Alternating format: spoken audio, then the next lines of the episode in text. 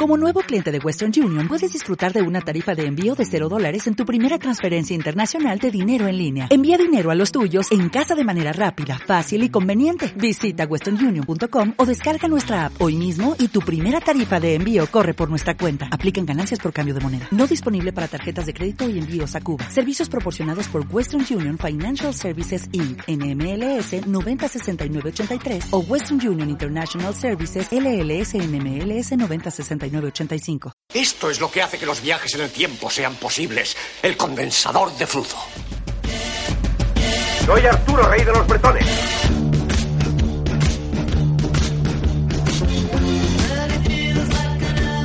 ¿Rey de los qué? De los bretones. ¿Quiénes son los bretones? Todos nosotros, todos somos bretones. Y yo soy el rey. No sabía que teníamos un rey. Creí que éramos una colectividad autónoma.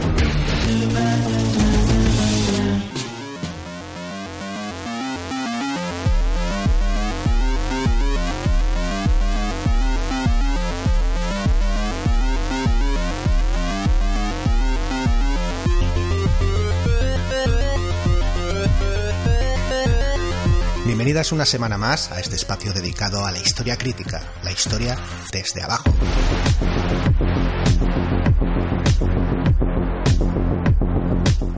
El concepto de política se suele asociar al juego parlamentario, las actuaciones de gobiernos y partidos.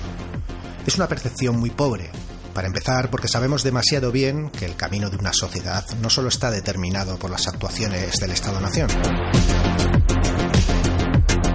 los mercados, las decisiones empresariales, las transformaciones tecnológicas, la organización del trabajo, el propio ámbito mediático, son agentes protagonistas en las transformaciones, cambios y devenires en una sociedad.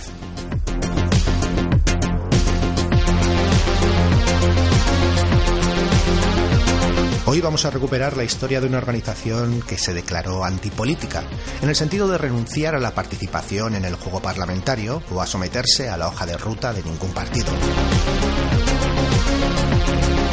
Una organización sindical que aglutinó al probablemente mayor movimiento de masas organizado de la Europa del siglo XX,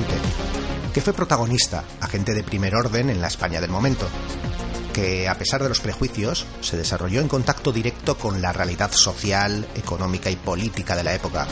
que supo desarrollar herramientas de combate y de enfrentamiento efectivas en la lucha de clases del momento.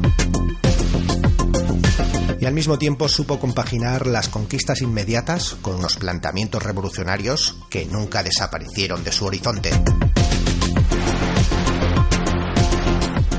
Una organización de masas horizontal que permitía plantear a la clase obrera sus reivindicaciones y ofrecerle una herramienta de combate con la suficiente fuerza como para coaccionar a patronos y a gobiernos y poner sobre la agenda política las reivindicaciones sin necesidades obreras inmediatas. Y en última instancia capaz de hacer frente al fascismo y al golpe del ejército sublevado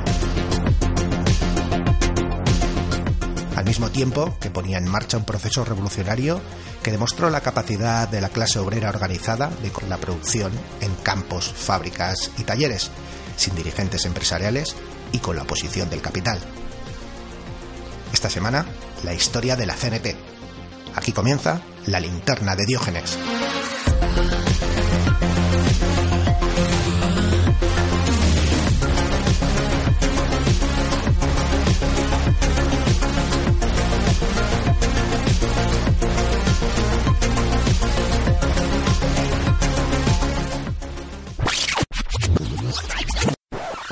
Historiografía española clásica ha construido un relato del siglo XX incompleto y sesgado, en el que se ha tratado de forma marginal o simplemente despectiva a uno de los actores principales de su historia reciente, el anarquismo. Rodeado de mitos e inexactitudes, se ha construido una historia del anarquismo español parcial y fragmentada, recorrida por dos lugares comunes, desorganización y violencia una perspectiva que el historiador Julián Vadillo trata de enmendar con su último trabajo, Historia de la CNT, Utopía, Pragmatismo y Revolución, un libro que recoge y actualiza la historia de una organización que se convirtió en el sindicato mayoritario en España, una organización que fue pionera en la modernización del sindicalismo, que fue protagonista de primer orden de la política y sociedad, incluso la cultura, en la España de la primera mitad del siglo XX. Julián, bienvenido a la linterna de Diógenes. Muchas gracias por invitarme. Encantado de estar con vosotros.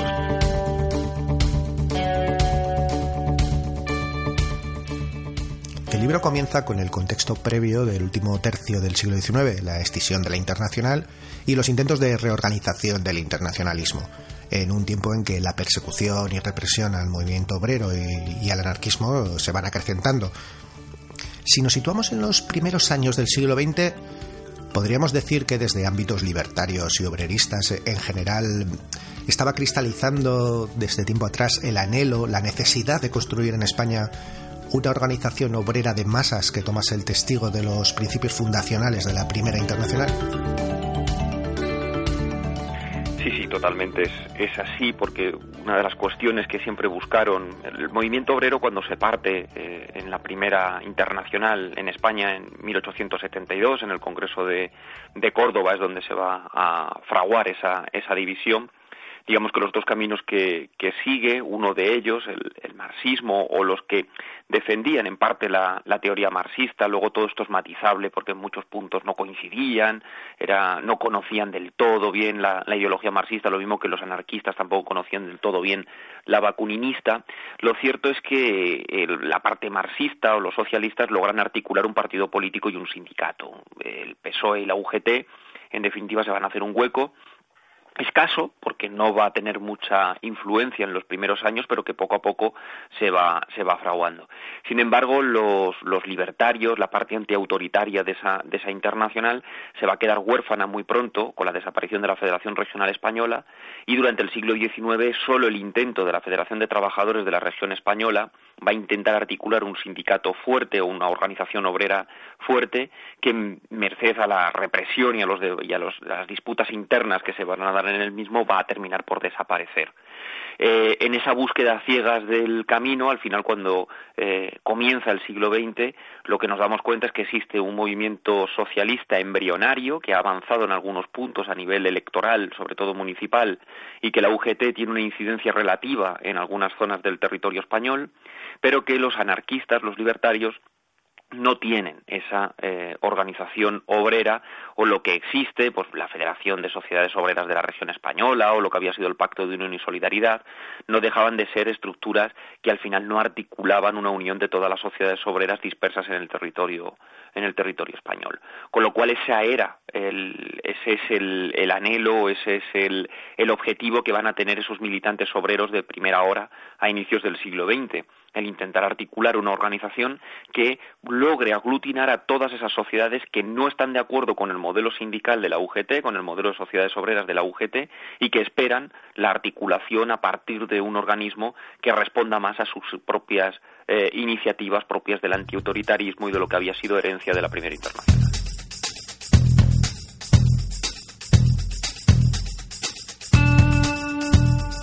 Para hablar del nacimiento de la CNT con su precedente en Solidaridad Obrera, tenemos que hablar de la irrupción del sindicalismo revolucionario, cuyo origen se suele situar en Francia. ¿Tienen orígenes autónomos el sindicalismo revolucionario francés y el español? Eh, bueno, como sé que me vas a decir que no, ¿fue una influencia unidireccional de Francia a España? ¿Es al revés? ¿Hay particularidades en cada uno de ellos? Pues en realidad es una cuestión que se retroalimenta, es decir, el sindicalismo revolucionario francés cuando se empieza a desarrollar a finales del siglo XIX viene de toda la experiencia que se ha vivido en la parte previa, eh, tanto en Francia con la Primera Internacional, los resultados de la Comuna de París y la reorganización del movimiento obrero tras la fuerte represión a la que va a ser ejercido por parte de las autoridades de la Tercera República Francesa en, ejecución, pero ese sindicalismo revolucionario francés también eh, es conocedor de cómo se ha desarrollado el sindicalismo español desde la Primera Internacional hasta, hasta lo sucesivo. Y de la inversa lo mismo, los españoles, que el flujo de conexión evidentemente entre Francia y España es muy grande, la frontera está muy cerca y las relaciones entre los militantes de uno u otro lado de los Pirineos son muy, son muy importantes. Lo curioso del sindicalismo revolucionario francés es que va a articular eh, un concepto de organización obrera que va a ser moderno para la época, que va a, desgajar la parte del movimiento político del movimiento sindical, o sea, los sindicalistas revolucionarios lo que dicen es que cada trabajador puede tener la militancia política que quiera, pero la lucha sindical es una lucha puramente económica, independientemente de las ideologías en las que se mueva el, militante y eso va a convencer dentro de la clase obrera francesa que paulatinamente va a ir engrosando esos sindicatos y el sindicalismo revolucionario en francés va a ir absorbiendo eh, otras entidades sindicales que habían nacido al calor o bien de independientes o bien al calor de partidos de partidos políticos. Y es evidente que las figuras de Fernand Pelloutier y lo que simboliza su Federación de Bolsas de Trabajo o las de Emile Pouget a través de lo que son los, preceptos o los presupuestos básicos de ese sindicalismo revolucionario van a ser determinantes para la eclosión de un movimiento obrero eh, dinámico, moderno y nuevo en el territorio francés. Eso se conoce en España se conoce en España porque hay muchos militantes que en los momentos de persecución, sobre todo lo que se produce a finales del siglo XIX e inicios del siglo XX, pasan al país vecino y empiezan a ver cómo sus compañeros franceses están organizando. Y eh, ese ejemplo lo van a eh, importar eh, a España, sobre todo cuando el sindicalismo revolucionario francés va a firmar lo que se llama la Carta d'Amiens en 1906. Ese toque de atención y la movilización, sobre todo, que el sindicalismo revolucionario va a llevar en ese momento, sobre todo con las celebraciones del primero de mayo, las reivindicaciones de la jornada de ocho horas, va a ser como un efecto dominó en los sindicalistas españoles que al final van a fundar en Cataluña Solidaridad Obrera. Yo incidí en el libro, y eso fue una apuesta personal mía, en un capítulo especial sobre el sindicalismo revolucionario francés, porque era una cuestión que en muchas obras o en muchos contextos se habla, se analiza, siempre se dice que hay una influencia del sindicalismo revolucionario francés, pero no sabemos o no se escribía de forma un poco más eh, profunda qué es el sindicalismo revolucionario francés, cuál es su origen, cuáles son sus personajes y cuáles son las aportaciones no entendemos ese sindicalismo revolucionario, como decía al principio, sin Pelloutier,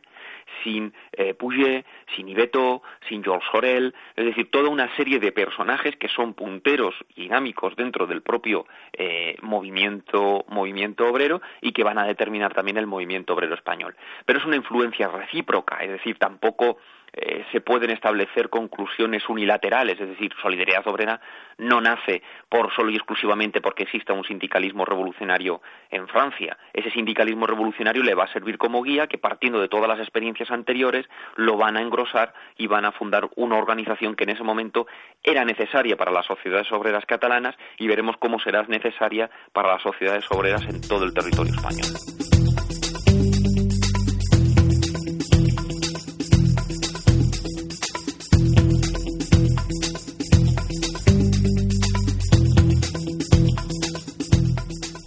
Cuando se funda la CNT en 1910 ya existía la Unión General de Trabajadores. ¿Por qué la necesidad de otros sindicatos? ¿Se planteaba la posibilidad de acción conjunta, un acercamiento, las posibilidades de división del propio movimiento obrero? La necesidad de otro sindicato partía de los distintos modelos organizativos. Eh, la CNT, cuando nace en 1910, al provenir de su embrión Solidaridad Obrera eh, y partir de ese sindicalismo revolucionario, eh, tienen un modelo de organización que es la acción directa. La acción directa es la negociación o el intento de negociación directo de los patronos y de los trabajadores, la presión de la fuerza obrera en la calle para mm, generar dinámicas o políticas de mejora inmediata para la clase trabajadora sin olvidar esa finalidad revolucionaria a la que están llamados los trabajadores en la construcción de una sociedad socialista. Esa era en realidad el programa eh, corto y el programa máximo del sindicalismo revolucionario. La UGT no es partidaria de ese modelo de acción directa. La UGT es partidaria del modelo de acción delegada. Esto es una cosa que tiene que quedar clara. Acción directa es lo contrario a acción delegada. Acción directa no es sinónimo de violencia, que es lo que normalmente se ha venido eh, a establecer. Sin embargo, cuando nace esa CNT, los propios fundadores son conscientes de que la clase trabajadora, si quiere emanciparse, tiene que encaminarse a la constitución de un sindicato único. Y desde el primer congreso de la CNT se va a hacer un llamamiento a la UGT para una unión de fuerzas contra el modelo capitalista. Eso sí, la CNT siempre pone una condición y es que la UGT se tiene como que desgajar o sacudir de la eh, presión o de la influencia que tiene sobre ella el Partido Socialista Obrero Español, porque la lucha de los trabajadores no se puede circunscribir solo a la conquista del poder político, sino que tiene que ser una lucha por la conquista del poder económico, de las transformaciones eh, económicas. Evidentemente, esa eh, posición de la CNT de intento de acercamiento a la UGT para constituir una gran organización, lo que llamarían una Confederación General del Trabajo Española o la Unión General de eh, Trabajadores, etcétera, eh, no se va a fraguar nunca pero sí eh, va a permitir o va a, dar la posibilidad de pactos puntuales o de alianzas revolucionarias en un futuro. Pero evidentemente el objetivo último de la CNT va a ser la unión de toda la clase trabajadora en una sola organización que determine el fin del sistema económico capitalista o a través de la unificación de las fuerzas pueda combatir de forma mucho más efectiva a las instituciones patronales y al propio y al propio Estado. Has mencionado buena parte de los principios estratégicos y tácticos bajo los que se construye la CNT. La acción directa, el rechazo a la actividad parlamentaria y colaboración con partidos, justificado en que esa arena institucional y, la dependencia a las necesidades electorales de un partido mediatizaban las propias actuaciones colectivas de los trabajadores, la solidaridad intergremial, esa tendencia a unificar las, las sociedades gremiales para actuar en conjunto con mayor fuerza y eficacia, nos quedaría mm, la horizontalidad, eh, la forma en que se implementaba la, democracia interna dentro de la organización, la autonomía de las diferentes secciones y sindicatos, si en los congresos lo que iba a contar era el voto individual de cada afiliado o, o si cada sección sindical representaría un voto o esto iba a depender del número de afiliados. ¿Cómo se implementó esa democracia interna? Esos son los debates que se van a dar en los distintos congresos y cada afiliado cuando llegue va a tener un voto y entonces es la mayoría de los afiliados lo que determinará el, camino de la CNT, si serán los sindicatos, si serán las federaciones, eso se, se irá dando. Al final la CNT va a optar por, por los votos a nivel de, sociedad obrera, eh, que es lo que eh, generaría un mayor consenso entre todas las entre todas las personas, a pesar de que lo que tenemos que tener en cuenta eh, es que el interior de la CNT es un cúmulo de tendencias y siempre lo fue. O sea, no es una organización unívoca, no es una organización que estableciese un programa único, no es un partido político, por ejemplo, como lo fue el Partido Socialista o como lo sería el Partido Comunista, donde se establece una línea de actuación y el resto de organismos integrantes de esos partidos van a obedecer. La CNT va a tener eh, sensibilidades más sindicalistas revolucionarias, más sindicalistas, habrá afiliados de, de otras ideologías políticas que no sean la anarquista, socialistas, republicanos, habrá anarquistas, luego caminarán hacia el anarcosindicalismo, es decir, todo eso se va a dar dentro de la CNT y la CNT va a tener que jugar con todas esas tendencias y eso es lo que va a enriquecer los propios debates de la, de la organización. Evidentemente habrá grupos como los socialistas o los republicanos, algunos grupos de los republicanos, que al final no se verán representados por ese organismo y acabarán saliendo paulatinamente de la CNT, pero otros se seguirán quedando dentro. Y veremos en los años sucesivos, desde su fundación hasta eh, el final de la guerra civil, que dentro de la CNT eh, pues habrá sensibilidades que dirán que el la CNT tiene que ser una organización sindicalista revolucionaria, otros dirán que tiene que ser un modelo anarquista, otros hablarán de una CNT global, otros hablarán de una CNT eh, más apegada a las estructuras, es decir, hay todo un debate interno que enriquece y sobre todo es una estructura horizontal en realidad al final van a ser lo que determinen los afiliados de cada uno de las sociedades obreras primero y de los sindicatos únicos después, lo que determinará las decisiones generales de la organización anarcosindicalista. Y eso es lo que va a hacer a la CNT distinta de otras eh, organizaciones eh, obreras de la, de la época, que aunque por ejemplo la UGT también tenía sus tendencias dentro, porque eso se nota mucho más dentro de las organizaciones sindicales que de las organizaciones eh, partidistas, pero no dejaba de tener siempre una dirección que estaba en plena conexión con el Partido Socialista y al final imponían una línea relativa o una línea mucho más vinculada a la, a la necesidad de ese partido político en algunos momentos concretos. O la propia estructura de los partidos políticos donde eh, el caso del PSOE quizá es un poco más especial porque sí tuvo sensibilidades internas pero con la aparición del Partido Comunista no hay posibilidad de que dentro de los partidos existan corrientes políticas dentro del mismo. La corriente política que se opone a la oficial es expulsada de la organización. Eso no se va a dar en la CNT en ningún momento. Eso, eh, el único momento en el que hay un sector que sale de la CNT porque no se siente eh, identificado con los principios o con las, mejor dicho, con las estrategias que la CNT está adoptando es en la Segunda República con el treintismo. Y finalmente volverá otra vez a ingresar en la CNT en mayo de 1936. Eso es una de las peculiaridades de la CNT y esa es una de las razones de la complejidad de la historia de la, de la CNT a la hora de acercarnos a la misma.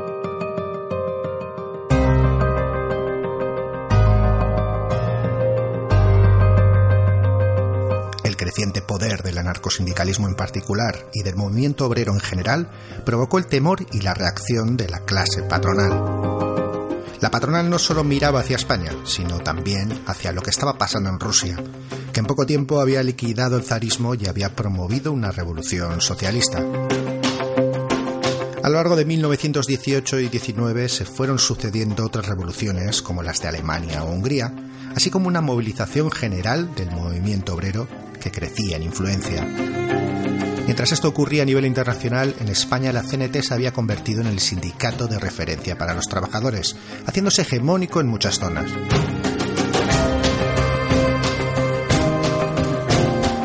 Político liberal como Antonio Rollo Vilanova, que se fue derechizando con el paso de los años, no cabía ninguna duda de que el modelo sindical de acción directa era el verdadero peligro revolucionario en España por la incidencia que estaba teniendo entre los trabajadores españoles. Y dice así, creen muchos que la acción directa es la violencia para apoderarse de la propiedad colectiva y de tomarse la justicia por su mano. No hay tal. Ya veis que la acción directa se ha ido infiltrando en todas las fábricas sin violencias, sin sentirse la coacción. El fabricante se ha encontrado vigilado por sus obreros, mediatizado por los obreros sin darse cuenta de ello, por la acción directa.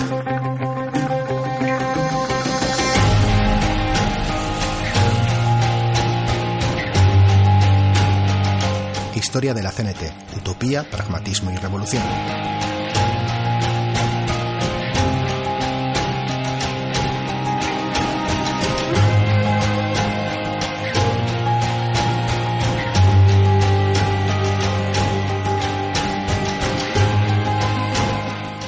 Primeros años, además de convivir, eh, como, bueno, de hecho, como buena, buena parte de su historia, eh, con periodos de clandestinidad, eh, va creciendo y a partir de 1917 o incluso 19 con, con la huelga canadiense, la patronal ve en la CNT quizás su principal enemigo, un, enemigo peligroso que ha demostrado capacidad organizativa y de movilización, fuerza y que utiliza una serie de tácticas que, que les están haciendo daño. ¿Dirías que la CNT se convierte en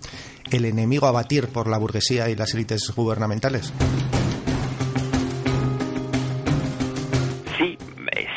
Eh, por varias razones. Lo primero, la CNT es una organización que sabe leer bien el momento histórico que le toca vivir. Cuando la CNT nace en el año 1910 eh, y celebra su primer congreso en 1911, la estructura económica que existía en España era todavía una estructura muy apegada al oficio eh, en muchos lugares. Por eso desarrolla un modelo sindical de sociedad obrera. En ese sentido, las sociedades obreras de la eh, CNT se diferenciaban poco de las sociedades obreras de la UGT en lo que es su forma. Eh, ahí se afiliaban ladrilleros, tachueleros, eh, estuquistas, es decir, cada uno de los oficios se iba conformando. Pero la CNT lee que con el inicio de la Primera Guerra Mundial, lo que supone la neutralidad española en la Guerra Mundial, el fin de esa guerra, lo que se ha desarrollado en España es un modelo capitalista mucho más elaborado. Eh, se ha pasado, las zonas industriales han crecido, han crecido mucho, esa Barcelona que ya era industrial a principios de siglo, ahora tiene un, mayor poder industrializador, entonces la estructura de sociedad obrera no casa con el modelo económico del momento y por eso va a crear los sindicatos únicos. Es la única manera de unificar esas, esas luchas. Y ese cambio de eh, fisionomía de la CNT, unido a la crisis de 1916-1917, que le ha llevado al primer pacto con la UGT, donde ha cogido mayor influencia dentro de la clase trabajadora, y sobre todo la huelga de la canadiense de 1919, que por primera vez en la historia un sindicato va a mostrar una no es una huelga normal, porque es lo que se llama una huelga solidaria. Es decir, el sector que se pone en huelga al principio es el sector de los, de, los trabajadores de, eléctricos de, de, Barcelona, pero por efecto dominó, los otros sectores de la ciudad de Barcelona se van a ir poniendo en huelga. Primero de otras empresas eléctricas, pero luego de otros sectores laborales. Eso, se posibilita por esos sindicatos únicos, porque has unificado las tendencias. Y al final, si durante 44 días has paralizado una ciudad y la has dejado a oscuras y hasta el gobierno ha cedido con un decreto de las ocho horas, está claro que ese modelo de organización obrera tiene capacitación de triunfo. Hoy te ha ganado una huelga, pero mañana eh, una organización que ha pasado de tener 30.000 personas en 1915 a tener casi 800.000 en 1919, pues evidentemente eh, hay un peligro, un peligro por parte de aquellos que ven cómo su statu quo se puede poner en peligro. Además, vienen ecos de Europa. En Europa están pasando muchas cosas y entre ellas la Revolución Rusa, donde el movimiento obrero, una parte del movimiento obrero, ha tomado el poder directamente. Con lo cual, eso va a generar también una situación de alarma y de defensa por parte de los organismos estatales y de los organismos patronales que van a ver en la CNT el principal enemigo. Yo hoy, por ejemplo, eh, me gusta mucho reseñar un, texto, una conferencia que dio un personaje de la época, se llamaba Rollo Vilanova, era un personaje liberal, eh, de derechas, que posteriormente eh, eh, pasaría a las filas más cercanas al, al, fascismo, es un personaje que se fascistizó, pero que dio una conferencia en la Academia de Jurisprudencia donde analizaba la Revolución Rusa. Y en esa conferencia lo que venía a decir Rollo Vilanova era literalmente que mm, en España no hay bolcheviques. O sea, los bolcheviques son productos de, era un producto de Rusia. Y en España, tanto el Partido Socialista como la CNT, que son las dos organizaciones obreras mayoritarias, han condenado a, la revolución eh, bolchevique como tal, no a la revolución rusa, pero sí al modelo de revolución bolchevique. Para Arroyo Vilanova dice, el problema revolucionario en España está en el sindicalismo de acción directa, que no es un sindicalismo, que no es una acción violenta, sino que a través de la negociación directa con los patronos está llegando al control obrero de las, de las fábricas. Para que nos hagamos una idea, la huelga de la canadiense, por ejemplo, va a imponer también la censura roja. Eh, un momento en el que eh, la patronal y, la, y los medios de comunicación no informan de lo que está sucediendo y la CNT se ve con la fuerza suficiente como para intervenir un periódico de tirada nacional y determinar lo que tiene que decir para informar sobre la, sobre la huelga. Claro, ese poder que va a adquirir el movimiento obrero, ese poder que va a adquirir en este caso el anarcosindicalismo, porque ya sí se ha afianzado, ya se ha perfilado lo que es un modelo anarcosindicalista, el sindicalismo revolucionario como base, pero la finalidad anarquista eh, como método como método revolucionario, pues evidentemente es el rival a batir y lo van a intentar hacer por cualquier medio, desde el punto de vista sindical,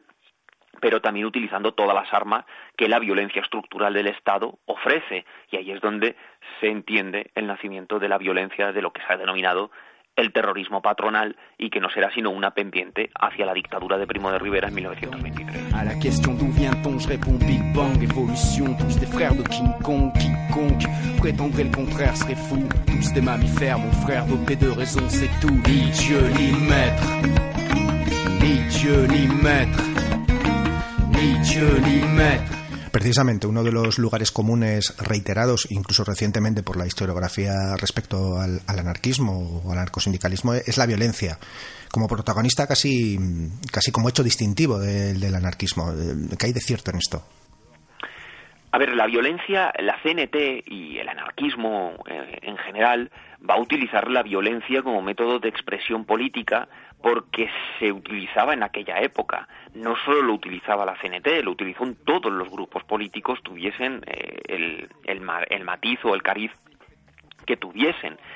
hay una violencia estructural por parte del Estado, una violencia estructural que no tiene ningún tipo de o no tiene un, tipo de contraprestación de defensa por parte de ese mismo Estado. La ley de fugas es un es un ejemplo de ello, no es la el amparo por parte del Estado de la violencia eh, extrajudicial y a esa violencia va a haber grupos que van a responder con, con violencia, ¿no? no solo los anarquistas, muchos otros también lo van también lo van a hacer. El problema es reducir eh, todo exclusivamente a la violencia eh, política. Y en el caso de la CNT es muy fácil, porque lo que ha venido la historiografía más clásica a, a determinar es que frente a un terrorismo patronal existía un terrorismo sindical. Y no existe un terrorismo sindical. La CNT como organización obrera no va a ejercer ningún tipo de violencia terrorista. Ejercerá violencia laboral, eso sí que se da en las huelgas, en, contra los esquiroles, en los piquetes, etcétera, y sí habrá una violencia laboral. Pero la CNT no va a determinar una lucha armada contra la patronal o contra el Estado, porque no es algo que competa a la, eh, al ámbito de, de lucha laboral. Lo que sí habrá será grupos anarquistas eh, de acción que, desgajándose de la CNT, crearán sus propias estructuras independientes que van a responder a la violencia patronal con una violencia eh, eh, anarquista o un terrorismo de carácter anarquista, si queremos denominarlo terrorismo, porque luego también podemos poner, eh, podemos debatir sobre la terminología, sobre qué es y qué no es terrorismo. Pero bueno, el hecho, por ejemplo, de asesinar al presidente del gobierno Eduardo Dato o al cardenal Sol de Vila, evidentemente son actos,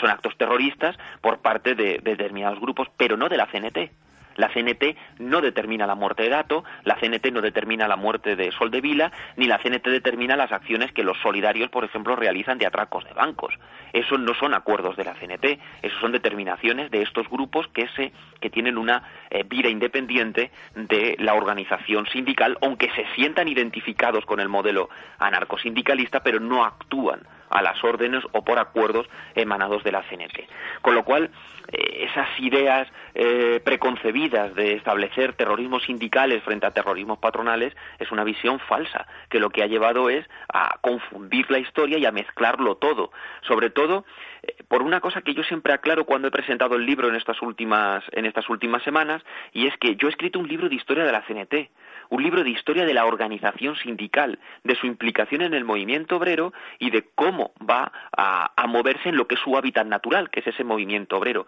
Pero no he escrito una historia del anarquismo. El anarquismo trasciende a la CNT. Esos grupos que actúan eh, contra esa violencia patronal están fuera de la CNT, pero sí podrían, sí están dentro de lo que sería una historia del anarquismo. Claro, lo fácil es decir que la CNT es una organización violenta y que está fuera de la realidad, pero eso sería una cosa que no encajaría bajo ningún concepto porque si fuese violenta, eh, solo y exclusivamente violenta y solo tuviese procedimientos puros y estrictamente violentos, jamás habría llegado a tener casi 800.000 afiliados en esa, en esa época. Yo creo que hay que ser un poco más coherente y ver la complejidad del periodo y también la complejidad de las propias, de las propias estructuras.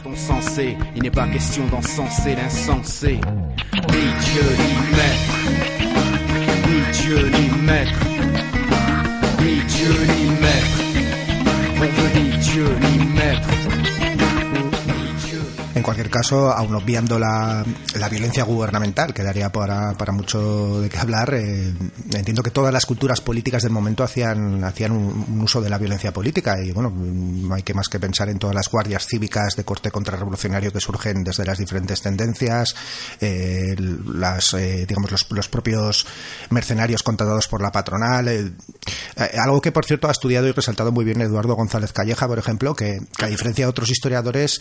que que, sí que parecen empeñarse en sobremencionar la violencia de un lado y desechar el resto. Es decir, estamos hablando de, un contexto histórico en el que el, contar con, grupos armados y el, el, uso de la violencia eh, política, digamos, estaba bastante, no sé si decir generalizado, quizás no era lo primordial, pero que todos hacían uso de ello. Claro, a ver, uno de los problemas en los que se ha caído a nivel historiográfico y que lo ha fomentado la historiografía revisionista, es intentar mm, mostrar a la restauración como un modelo democrático o como un modelo muy cercano a la democracia, donde existían una serie de partidos políticos dinásticos que intentaban ejercer un modelo de representación frente a grupos que estaban fuera del sistema eh, y que ejercían la violencia de forma, de forma estructural. Y eso es una visión completamente falsa Es una visión completamente falsa porque la restauración no tiene bases democráticas de ningún tipo porque no hay un modelo de representación democrático en las cortes de la restauración y porque cuando al rey le venía en gana o a los gobiernos de turno le venían en gana cerraban las cortes y no habían debates parlamentarios de ningún de ningún tipo. Además, los grupos es muy fácil siempre resaltar lo que hizo Durruti, lo que hizo Ascaso, eh, que se mata al presidente Eduardo Dato o, se asesina al cardenal Sol de Vila en, Zaragoza. Pero tú has remarcado muy bien que tanto la patronal como el gobierno militar de Barcelona, como los gobernadores civiles, etcétera, lo que van a hacer es apoyarse en grupos paramilitares en la calle. El Somatén, por ejemplo, va a tener una actividad muy importante desde principios del siglo XX y se extenderá a lo largo de toda, eh, de toda la historia de la restauración, incluso de la dictadura de Primo de Rivera, donde se va a expandir por todo el territorio eh, español. El pagar a mm, rompehuelgas para que asesinen a trabajadores, eso solo entró dentro de la dinámica de la patronal y de las organizaciones eh, que fomentan los gobernadores civiles y los gobernadores militares. Evidentemente, claro, vamos a hablar de la violencia, pero vamos a hablar de toda la violencia y de esa violencia estructural del Estado. Claro, González Calleja, en ese sentido, es el mejor historiador que ha trabajado estas cuestiones de la, de la violencia no lo digo yo porque sea el jefe de mi departamento, pero es, eh, es una de las personas que ha buceado en los archivos y ha visto cómo eh, funciona esa, esa violencia esa violencia estructural. Y lo ha hecho no solo en la restauración sino que también lo ha hecho en la Segunda República con el libro de cifras cruentas. Y ahí sí que se muestra perfectamente esa otra contraparte no claro siempre hablamos los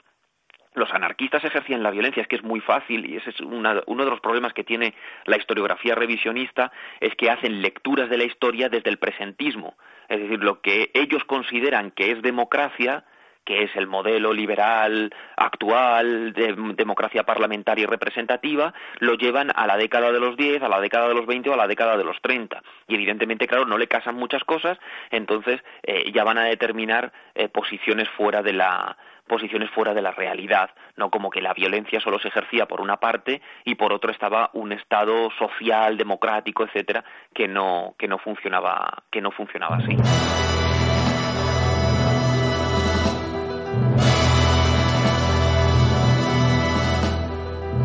Il y en a pas sur cent, et pourtant ils existent, la plupart espagnols Allez savoir pourquoi. Faut croire qu'en Espagne, on ne les comprend pas, les anarchistes.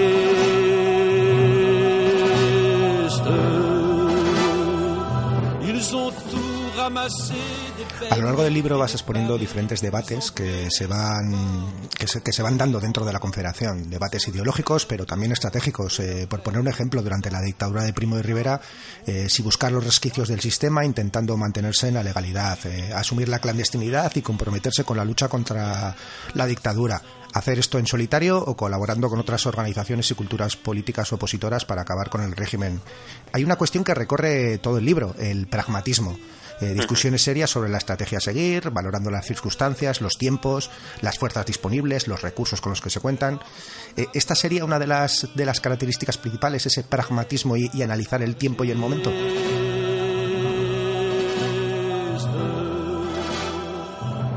Para mí es la fundamental, porque el pragmatismo para mí es lo que hace de la CNT la organización más eh, dinámica y al final hace de la CNT el organismo mayoritario de la clase trabajadora y hegemónico en algunas, en algunas zonas. Lo de la dictadura de Primo de Rivera es evidente, es que la primera lectura que hace la CNT es en la clandestinidad es imposible crecer. Nosotros somos una organización de masas si a la organización de masas las autoridades gubernamentales la están reprimiendo de forma sistemática por métodos eh, a veces más capciosos, porque la ilegalización de los sindicatos durante la dictadura de Primo de Rivera respondía más a tienes que presentar los libros de cuentas, es decir, y si no los presentas pasas a la clandestinidad, etcétera, etcétera, pero en ese contexto crecer a nivel obrero, plantear una eh, formación de la clase trabajadora para un futuro revolucionario es imposible. Entonces, la CNT dice, o tumbamos la dictadura y con ella la monarquía que lo ha posibilitado, porque no olvidemos que en España hay una dictadura en 1923 porque el rey permite, Alfonso XIII, que el dictador se haga con plenos poderes en un directorio militar, o no tenemos capacidad de seguir de seguir creciendo. ¿Y cuál es la única manera de poder tumbar a la dictadura? Pues tenemos dos vías. Una, o hacemos nosotros solos la revolución, dice la CNT, y eso es imposible, y lo van a ver en Vera de Vidasoa en 1924, o pactamos con el resto de fuerzas antimonárquicas para crear en España un modelo eh, político mucho más acorde en base a unas libertades democráticas que nos permita salir de la clandestinidad. Y la CNT, durante la dictadura de Primo de Rivera, de forma mayoritaria, va a unir su suerte a la de los propios republicanos para que en España al final se proclame una república en abril de 1931. Eso es un ejercicio de pragmatismo, evidentemente. Tú vas a rebajar ahí tu presupuesto eh, ideológico en base a una finalidad un poco más inmediata, sin renunciar nunca a tu última a tu última finalidad, que evidentemente es la destrucción del Estado y la construcción de una sociedad eh, libertaria. Y ese pragmatismo se, se, verá a lo largo de la historia de la CNT en muchos puntos. La fundación de la CNT es un hecho pragmático, la creación de los sindicatos únicos en 1918-1919 es un hecho pragmático, su visión de la dictadura de Primo de Rivera es un hecho pragmático, la llegada de la República es un hecho pragmático, no podemos obviar que muchos anarquistas van a votar en abril de 1931 por el cambio de régimen. La eh, propia visión de la CNT respecto a la República de no somos entusiastas de esta República burguesa, pero no vamos a permitir una dictadura, es una visión eh, pragmática o su eh, posición ya durante la guerra civil de cuál era el, el, rol o el factor que tenía que ocupar el anarquismo y el anarcosindicalismo en aquel, en aquel momento. Evidentemente el pragmatismo para mí es un leitmotiv de este, de este libro porque determina la capacidad que va a tener la CNT de adaptarse a distintas circunstancias y dar lectura a un momento. A ver, pragmatismo no quiere decir tener razón o eh, pragmatismo no quiere decir de que esa sea la vía eh, la vía correcta, pero ellos lo determinan así y al final el resultado eh, para ellos no es negativo, por lo menos lo de la dictadura de Primo de Rivera no lo va a ser porque al final la llegada de la República sí permite a la CNT volver a salir a la, a la luz pública, celebrar su Congreso y plantear estrategias eh, diferentes frente a esa República.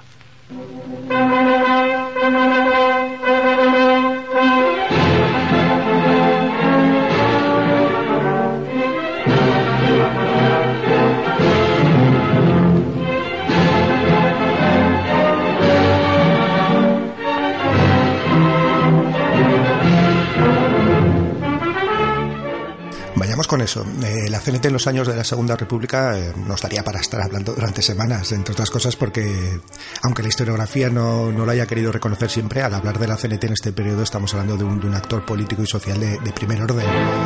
¿Cuál es la postura de la CNT respecto a la Segunda República?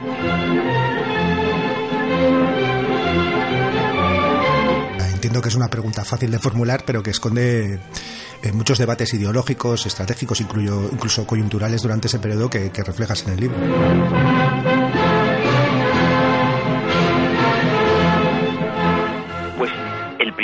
Factor hay que entenderlo con la dictadura de Primo de Rivera. La CNT eh, considera que lo que tiene que caer en España es la dictadura y la monarquía, y evidentemente si tiene que caer la dictadura y la monarquía, al unir tu suerte a otra serie de grupos políticos, eh, el modelo que va a proclamarse en España es un modelo republicano y la CNT, en el editorial de Solidaridad Obrera del 15 de abril de 1931, dice que no son entusiastas de una república burguesa, pero no van a permitir una nueva dictadura que ellos se sienten partícipes del hecho revolucionario del 14 de abril de 1931 y que ahora toca exigirle a la República que cuente con la clase trabajadora. Es decir, la CNT va a mirar por el bien del movimiento obrero, está por encima de los debates parlamentarios, está por encima de las luchas partidistas, lo que quiere es un nivel de bienestar para la clase, para la clase trabajadora. Es decir, el recibimiento que tiene la República por parte de la CNT es positivo. Es positivo porque lo considera un hecho popular la proclamación de la República es un procedimiento popular. Esto Santos Julia lo, lo ha dicho también en sus, en sus obras. Y la CNT se siente partícipe de ese hecho popular. Otra cuestión es cómo va a abordar la República las distintas reformas a las que se va a enfrentar y qué lectura le va a dar la CNT a esas medidas que la República va a intentar implementar. Y ahí sí que va a haber un conflicto. Va a haber un conflicto por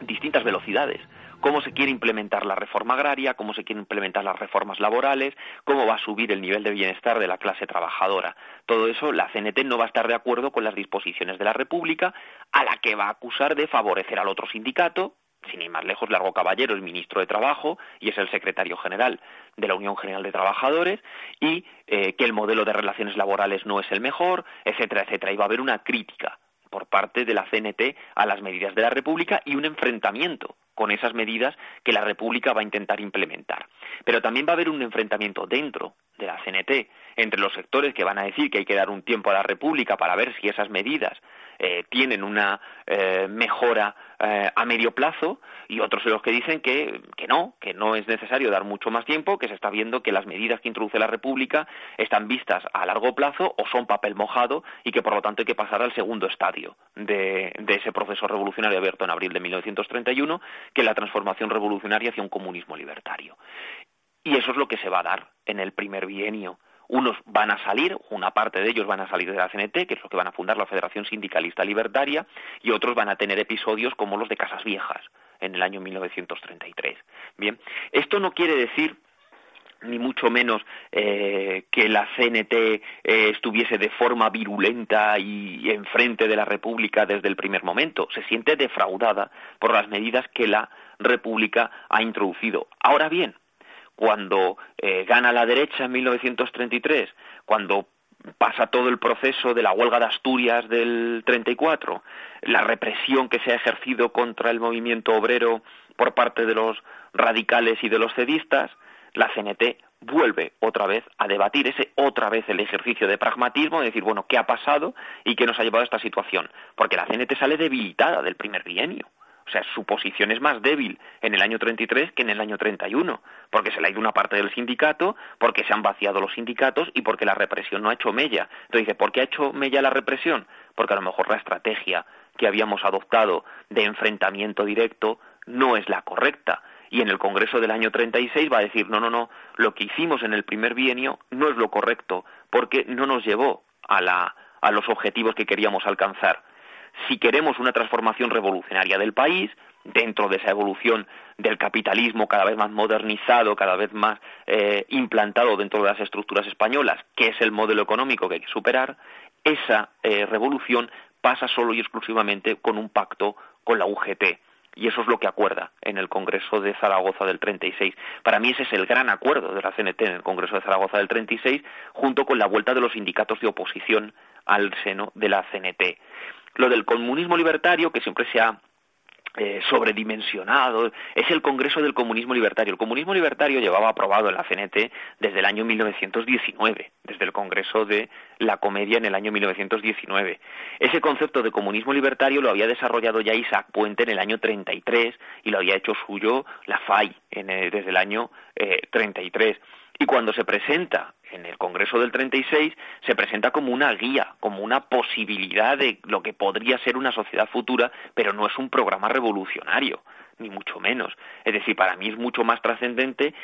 tanto las medidas inmediatas que la CNT va a intentar introducir, vuelve otra vez a tocar el tema de la reforma agraria, habla de la ocupación de las tierras, de la explotación de las tierras directamente por los sindicatos, va a hablar de las reducciones de las jornadas laborales, va a decir que la jornada laboral se tiene que reducir a seis horas, incluso algo que conquistará eh, con la huelga de la construcción de Sevilla en junio de 1936 y que la transformación finalista, que sería a medio plazo, porque eso hay que prepararlo, no puede ser inmediato, pasa con, por la Unión Revolucionaria con su eh, sindicato rival y al mismo tiempo también hermano, la Unión General de Trabajadores. Esa es eh, eh, nuevamente el pragmatismo que se va a dar en los debates durante la segunda durante la segunda república y me parece que eh, historiográficamente la CNT ha sido mal trabajada en la en la segunda república porque se ha considerado siempre un factor de desestabilización. Si nos atenemos a los datos objetivos el, la crítica que la CNT va a hacer a los jurados mixtos por ejemplo jurados instituidos por el Ministerio del Trabajo, de representatividad para los laudos eh, de acuerdo ante los conflictos ante los conflictos laborales, la crítica que hace la CNT entra dentro de la lógica de la acción directa, es decir, es la misma crítica que hicieron los comités paritarios, que hicieron al Instituto de Reformas Sociales en la década de los 10 y que harán posteriormente también a los comités de empresa ya en la década de los 70-80, ¿no? Quiere decir, ahí la CNT sigue su lógica de estrategia sindical. Los que de verdad van a boicotear los jurados mixtos, los que de verdad van a boicotear la reforma agraria, los que de verdad van a intentar boicotear la ley de términos municipales, que son datos criticados por la CNT, será la patronal y será la derecha, porque no estarán nunca de acuerdo con las medidas que la República intenta implementar. Y ahí es donde la República tendrá al verdadero enemigo, no en la CNT, que lo único que quiere es, a través de su programa, acelerar un proceso abierto en abril de 1931. Amen.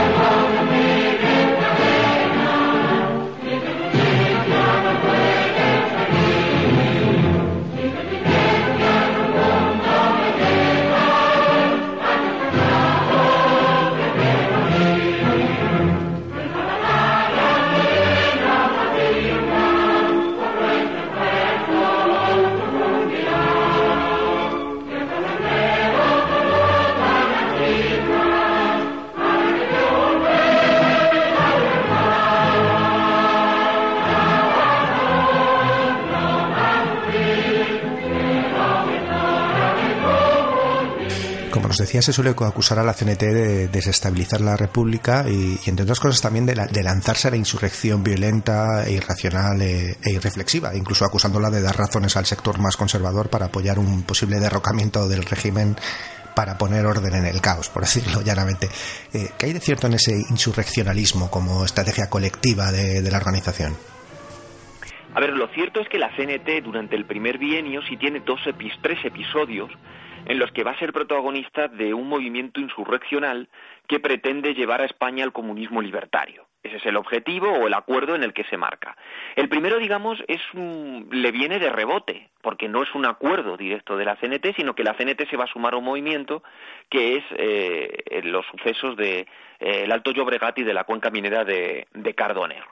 Ahí la CNT, eh, hay militantes de la CNT que se lanzan a la insurrección, proclaman el comunismo libertario en Figols y posteriormente lo que es el Comité Regional de la CNT se va a hacer eco y solidario con el movimiento de los huelguistas de Altos Llobregat y de la cuenca del Cardoner. En ese momento la situación ya con el primer bienio republicano está muy tensa, está muy tensa porque las medidas que se han introducido se consideran insuficientes y al mismo tiempo los debates internos están laminando a la propia CNT. A mediados de ese año, del año 1932, la CNT va a acordar en un pleno crear una cosa que se llaman los grupos de defensa confederal. Es decir, unas estructuras que son propias del anarcosindicalismo, propias de la CNT, que a partir de la acción directa, si fracasa, pueden actuar con métodos más expeditivos para que eh, la patronal ceda ante las presiones de los trabajadores. Pero al mismo tiempo, eh, los comités de defensa confederal se van a intentar mostrar como, eh, podemos decir, como una especie de cuerpo armado de una hipotética futura revolución que para algunos estaba a las puertas en aquel momento del año 32 o del año 33. Y que, se suelen confundir con los grupos de acción, es decir, no, no, no es lo mismo, ¿no? No es lo mismo, porque el grupo de defensa confederal sí es parte integrante de la CNT y el grupo de acción es un grupo ajeno a la CNT y que tiene otras otras pretensiones. El grupo de acción es el de Sandoval aquí en Madrid, que atacó Banco de Vizcaya. Los grupos de defensa confederal no atracaban, no atracaban bancos. ¿De acuerdo? Su política se dirigía sobre todo en el ámbito, eh, en el ámbito sindical. En ese contexto, la CNT sí va a acordar la posibilidad de generar un movimiento revolucionario en España para el año 1933 que le pone fecha en enero de 1933. Pero el movimiento no va a salir ni del papel, excepto en Casas Viejas, que no se enteran que ha sido suspendido. Y la represión que hay sobre la, eh, el movimiento de Casas Viejas es tremenda, es brutal, porque la fuerza pública actúa de forma desmesurada y por encima eh, de sus propios de sus propios mandos. Yo aquí también afirmo que aunque el gobierno de la República tiene una responsabilidad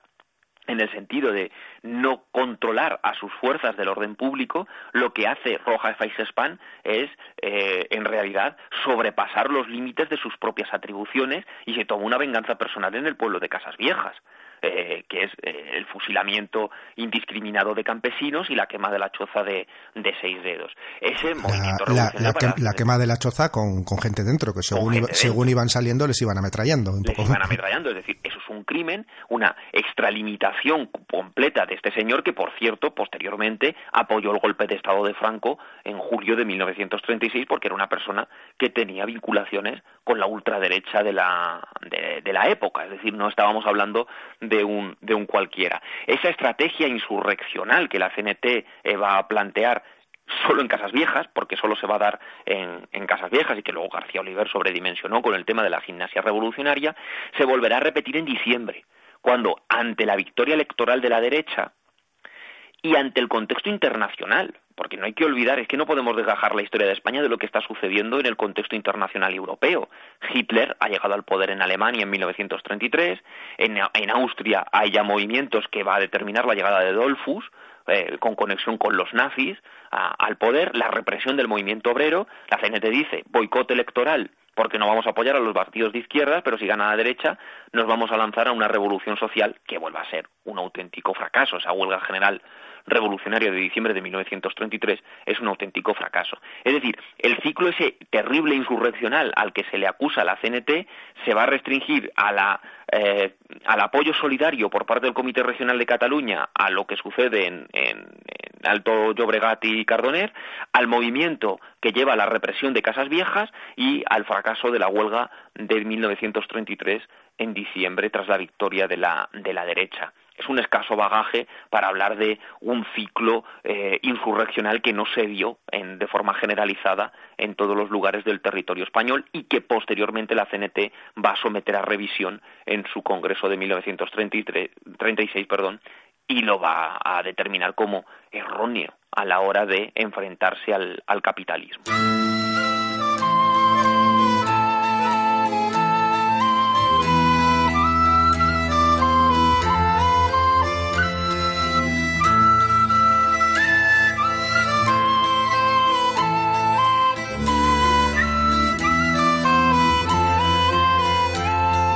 Volviendo a ese relato construido de la CNT como una organización fuera de la realidad, desde la CNT eran conscientes de, ese contexto europeo, del auge de los fascismos y,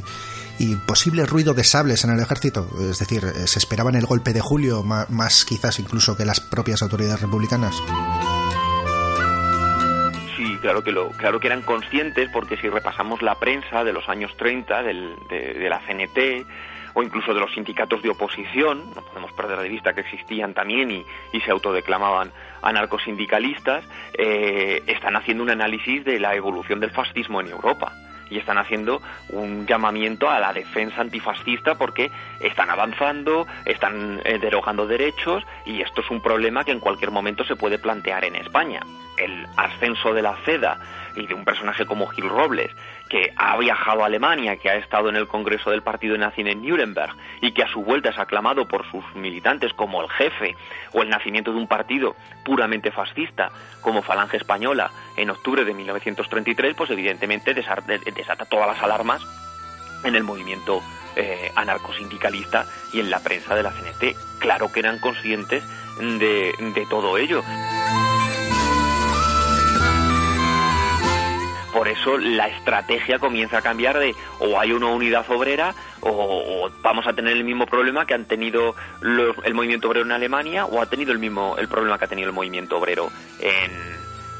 en, Austria. Lo único que ellos son conscientes de que no se puede desatar un movimiento revolucionario al estilo del de 1917 porque no hay capacidad para poder hacerlo. Es algo que hay que, que, hay que preparar a más largo plazo y pasa por esa alianza con la UGT pero por supuesto que son conscientes de ello. Yo escribí hace, hace tiempo un, un artículo eh, eh, que publiqué en una revista francesa eh, en el que analizaba precisamente la prensa en, previa al 18 de julio, la prensa anarquista, prensa ante el golpe del 18 de, de julio, y hacía como una especie de introducción hablando de los años del año 32, del año 33, de cómo se va analizando ese avance del ese avance del fascismo. Ojo, esto no quiere decir que hoy a años vista, cuando hacemos un análisis de los programas de los partidos políticos, digamos que la CEDA es un partido fascista, etcétera, pero desde luego son organizaciones que están fascistizadas, que se están dejando llevar por un entorno y las juventudes, por ejemplo, las JAP, las Juventudes de Acción Popular, que son las juventudes de la CEDA, tienen una actitud que no se diferencian en apenas nada de los camisas azules eh, falangistas, es decir, esa situación de esa estrategia de tensión y de violencia que el fascismo va a, ejercer en España, eso tiene lectura por parte del movimiento anarcosindicalista y va a tener eh, también, evidentemente, respuesta, va a tener una, eh, una lectura y una respuesta ante esos, ante esos ataques.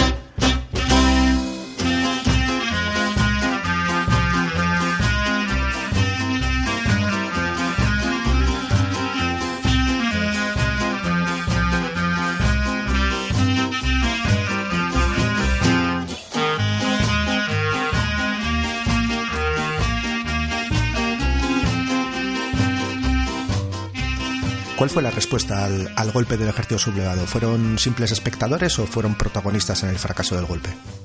fueron protagonistas y, inconmensurables en algunas zonas. O sea, si la CNT se hubiese inhibido de las consecuencias de lo que supone el golpe de Estado en julio de 1936, probablemente plazas como Barcelona habrían caído en manos de los, de los militares. Es decir, el movimiento obrero era consciente de que en cualquier momento podía haber una militarada y la CNT lo advertía en su prensa en los días previos de que los militares se van a sublevar, los militares se van a sublevar y ellos estaban preparados para esa para esa para esa insurrección. Además, aunque ellos no lo conocían, el golpe de estado estaba fraguado desde hacía muchísimo tiempo si nos atenemos incluso a los datos, desde el propio abril de 1931 los sectores más reaccionarios de la sociedad española se conjuran para acabar con la República. Pero en los hechos más inmediatos, entre eh, eh, marzo de 1936 y mayo, junio de 1936, el partido de Calvo Sotelo, Renovación Española, ha cerrado acuerdos con la Italia fascista para la compra de armamento pesado, que va a iniciar un golpe de Estado en España y que posiblemente tenga una guerra civil que para ellos iba a ser de corta duración. Y cuando cogen armamento pesado es porque son conscientes de que va a haber una respuesta por parte de la gente a ese golpe de Estado, y esa respuesta va a venir por parte del movimiento obrero. Por eso una de las directrices del general Mola cuando eh, van, a van a promover el golpe de Estado es que hay que actuar con la mayor violencia posible contra las cabezas del Frente Popular y contra las organizaciones obreras. Es decir, es ahí donde tienen que atacar y es ahí donde tienen que, eliminarlos. Claro, la CNT tiene una actuación eh, importantísima ante ese, ante ese golpe de Estado y lo interesante es que la CNT a partir de ese momento va a ocupar espacios de poder espacios de poder que de un poder que ha quedado vacío, la CNT los va a ocupar y lo va a gestionar, sobre todo a nivel económico.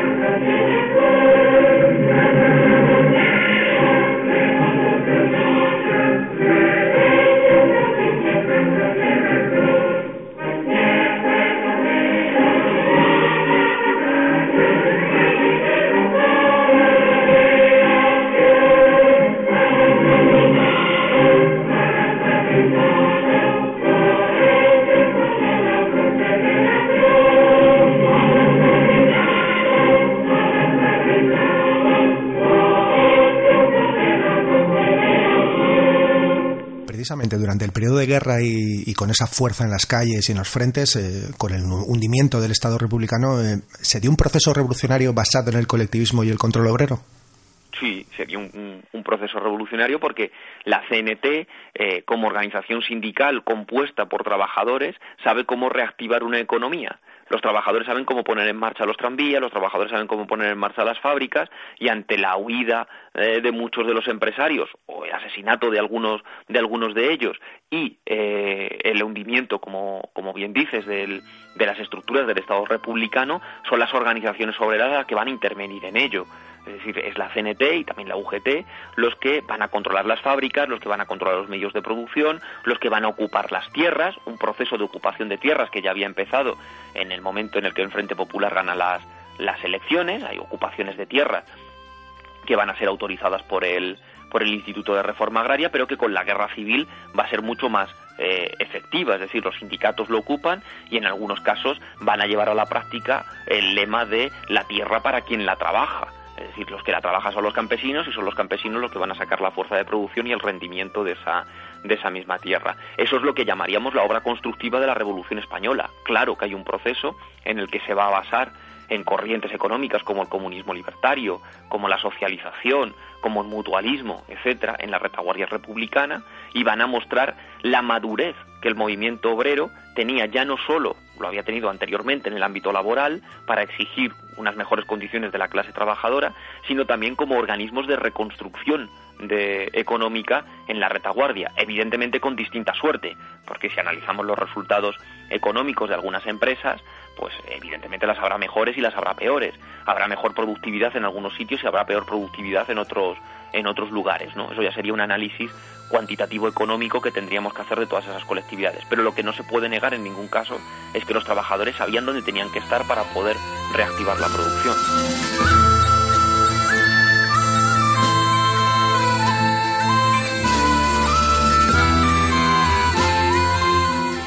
Colaboraron con el resto de fuerzas republicanas y sindicales para, para hacer frente al bando sublevado en esta guerra. Claro, porque la CNT lo que, lo que establece, cuando se derrumba el gobierno republicano, se establecen una serie de micropoderes. Evidentemente, en los primeros días, en las primeras semanas de la guerra, eh, existen los comités, existen los micropoderes que van a gestionar áreas pequeñas, barrios, eh, algunas ciudades, etcétera, pero ah, el, gobierno republicano se va reconstituyendo poco a poco, se van, se va, se va rehaciendo y la CNT va a dar lectura también de ¿qué hacemos? Eh, eh, ¿Nos lanzamos directamente a la revolución que venimos preconizando desde hace mucho tiempo?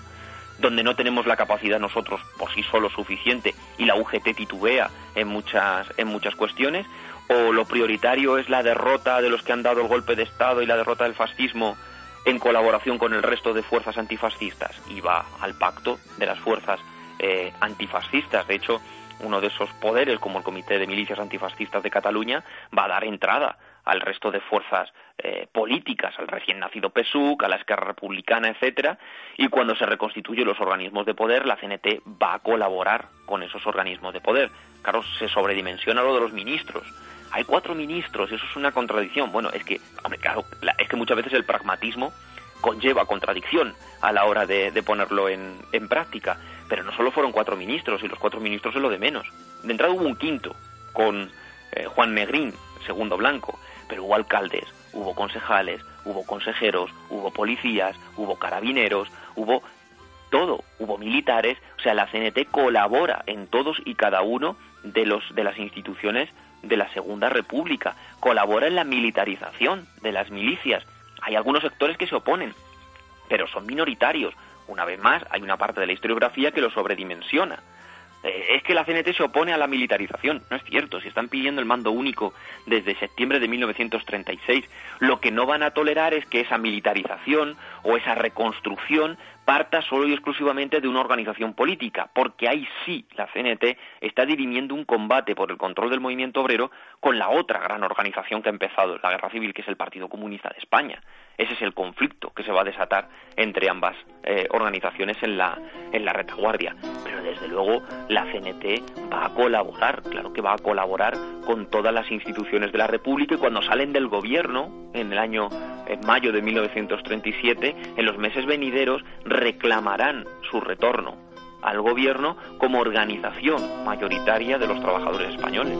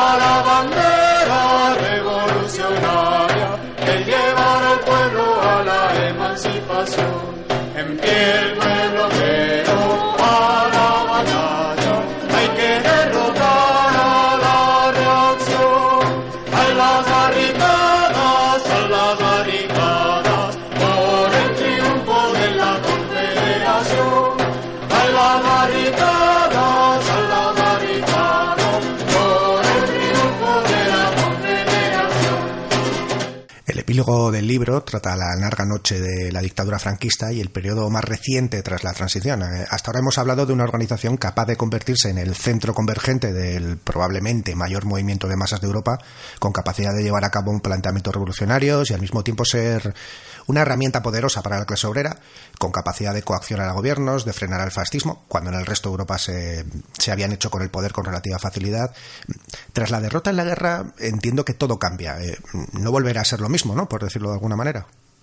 Claro, o sea, eh, es un epílogo porque al final el espacio me, imponía que fuese un epílogo, pero bueno, hay idea de, desarrollar un, texto más amplio, un nuevo libro, eh, sobre la CNT en la dictadura de Franco y la CNT en la transición eh, y la democracia actual. Eh, evidentemente, lo que se va a perder con, la derrota del año 1939 en parte es el pragmatismo, porque claro, ya en, el contexto de la dictadura de Franco es un contexto inédito no solo para la CNT, sino para todas las organizaciones. Ellos habían pasado por la clandestinidad y estaban acostumbrados o tenían eh, factores o herramientas suficientes como para sobrevivir en la clandestinidad. Lo que no estaban preparados era para sobrevivir en un holocausto, como lo que se produce con el con la victoria franquista, porque no hay una política represiva al uso como había habido en otros momentos históricos, es que lo que hay es una auténtica limpia política, una, una represión sin igual y una represión inquisitorial. Y la CNT la contribución de sangre que da a la dictadura franquista es enorme. Es enorme ya solo por el número, porque claro, la CNT es el sindicato que más número de afiliados tiene, pues evidentemente es la organización que más número de muertos se lleva en los primeros momentos del en los primeros momentos del franquismo. Entonces, claro, ahí ya el pragmatismo pues no tiene no tiene capacidad de actuación, pero es que encima el problema que va a tener las organizaciones libertarias y otras también, las de otros grupos políticos en el exilio, es que todas las querellas que se han desarrollado durante la guerra civil se van a mantener en el exilio. Y eso al final lo que va a hacer es que la CNT se fraccione en mil pedazos eh, ante la impotencia de ver cómo Franco no cae del poder ni por la oposición directa ni por los movimientos diplomáticos tras la Segunda Guerra Mundial, pues al final empiezan a aflorar diferencias que se habían dado en los años de la guerra y la CNT se comienza a, a cuartear. Entonces, en ese sentido, ya ese pragmatismo del que había hecho gala en otros momentos históricos va a comenzar a, a, disiparse y va a comenzar a desaparecer y la CNT va a languidecer en muchos en muchos puntos por una represión que desde luego es tremenda contra sus contra sus integrantes. Solo nos hacemos una idea. En el año, si no recuerdo mal, a la altura del año 49 había 14 comités nacionales de la CNT en la cárcel. O sea, es, es, es increíble que a la reconstrucción de un comité nacional lo detenían y lo metían en la cárcel y coincidieron 14 comités nacional, nacionales de la, de la CNT en las, en las prisiones, muchos de ellos, por cierto, ejecutados por la, por las autoridades franquistas. Claro, es que ese modelo de represión al que el franquismo somete a sus enemigos políticos era completamente ignoto para, la, para las organizaciones del las organizaciones del momento.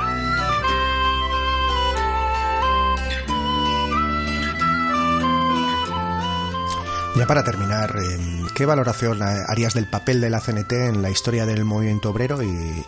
bueno y en la historia española en general? Pues mira, yo creo que, y esto sí que lo he mantenido en las presentaciones, y es una de mis tesis principales, lo mantengo en clase, en todos los sitios donde, donde puedo expresarlo,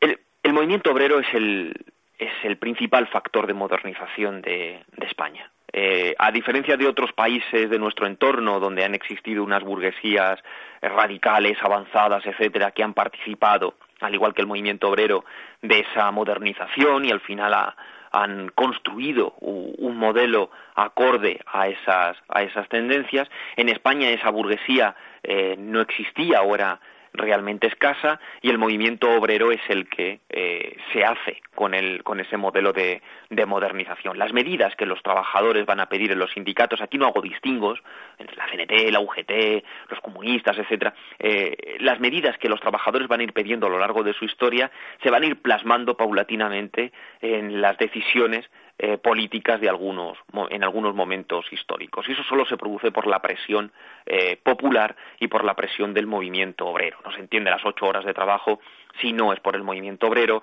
no se entiende la coeducación de sexo en las escuelas si no es por el movimiento obrero, no se entiende eh, los derechos sociales de los trabajadores si no es por el movimiento obrero, pero incluso no se entiende los derechos políticos y de participación si no es gracias al movimiento obrero. Y dentro de ese movimiento obrero, hay que ser justos, la CNT es un factor protagonista. Sin la CNT no se entiende la historia del movimiento obrero, porque si hacemos una historia del movimiento obrero y solo hablamos del socialismo, y e, e ignoramos el anarquismo, va a quedar coja. Va a quedar coja porque hay factores que, a los socialistas no, no llegaron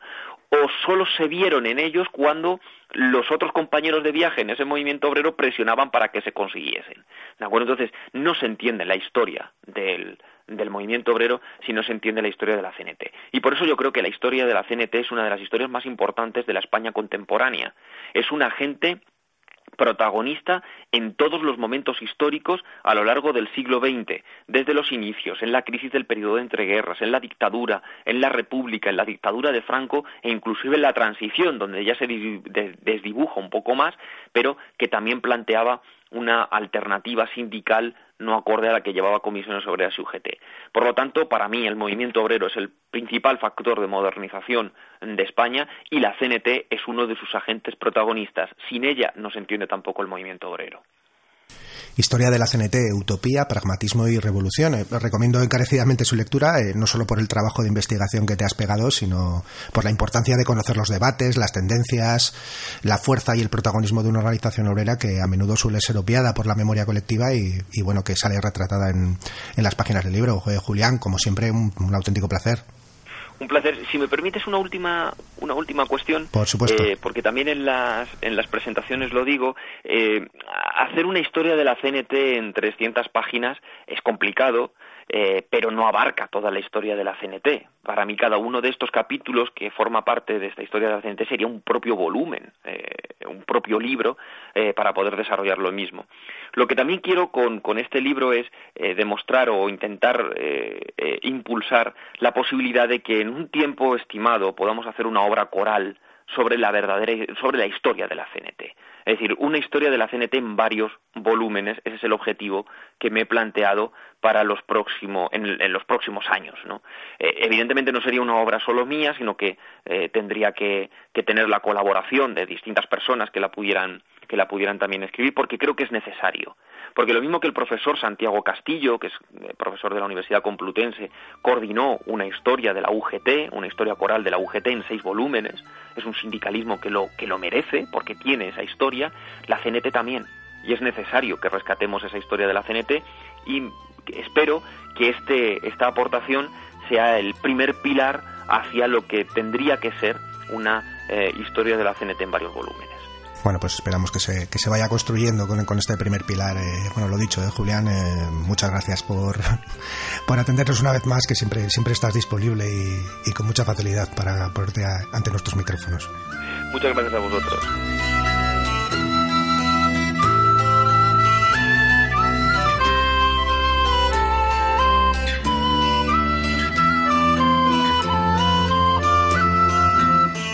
Hasta aquí el programa de esta semana. Más allá de banderas y siglas, hemos estado hablando toda esta hora de un movimiento de masas fraguado al calor de décadas de luchas en las calles, en las fábricas, en los diferentes frentes, cuyo centro convergente fue una organización sindical que aglutinó al movimiento obrero más fuerte y fiero de la Europa del siglo XX. Desde un funcionamiento horizontal, asambleario y confederal, desde un movimiento obrero que orgullosamente se negaba a poner sus destinos en manos de partidos y parlamentarios. Y que demostró esa fuerza, esa capacidad de ser fuerza, sin pasar por el aro de las instituciones políticas creadas bajo el manto del capitalismo. Bueno, lo dejamos aquí, que me han dicho que hay una fiesta. Me llegaron unas cartas, unas invitaciones a acudir a un evento. Muy bajos ellos, lo llaman, lo deben llamar la fiesta de la democracia. La verdad es que no tengo ni puta idea de dónde se celebra. Eh, yo creo que va a terminar siendo algún, algún rollo para encalomarme algún tipo de estafa piramidal. Pero bueno, ya llego tarde. Salud. Fusiles contra el patrón.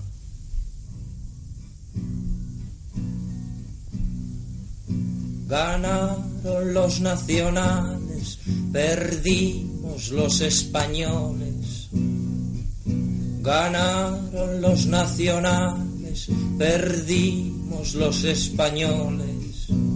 Ganaron los capitales la guerra contra los hombres. Ganaron los capitales la guerra contra los hombres. Perdimos los españoles. Ay, capitán general de la tierra y el aire, del aire y el mar. Las cadenas son de hierro, de madera el ataúd. Las cadenas son de hierro, de madera el ataúd. Si la guerra trajo muerte, la paz trajo esclavitud. Si la guerra trajo muerte, la paz trajo esclavitud. De madera el ataúd. Ay, capitán general de la tierra y el aire, del aire y el mar. Obreros y campesinos, fusiles contra el patrón. Obreros y campesinos, fusiles contra el patrón. Es guerra contra nosotros la paz de la explotación. Es guerra contra nosotros la paz de la explotación. Fusiles contra el patrón. Ay, capitán general de la tierra y el aire, del aire y el mar